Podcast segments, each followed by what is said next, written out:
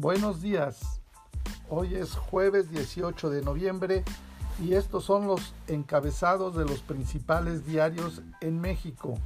La jornada deja el INE el sondeo de revocación en manos de la Suprema Corte de Justicia.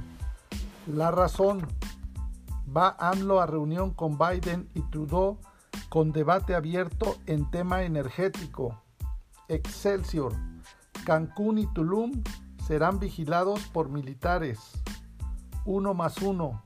Bloquea unidad de inteligencia financiera 10.000 cuentas de Rosalinda González al frente de las finanzas del cártel Jalisco Nueva Generación. Basta. Encuesta. No dedazo. El Universal. Levas en Michoacán engrosan las filas del cártel Jalisco.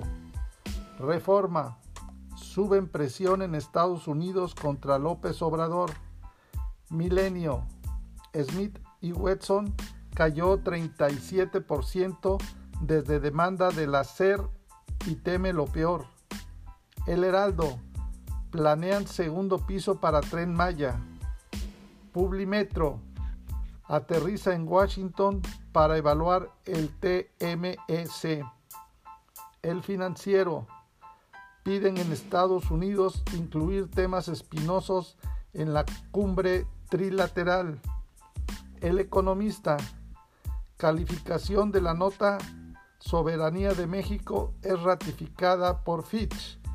Para estas y más informaciones, te invitamos a visitar nuestro portal en www.bitácorapolítica.com.mx. Hasta la próxima.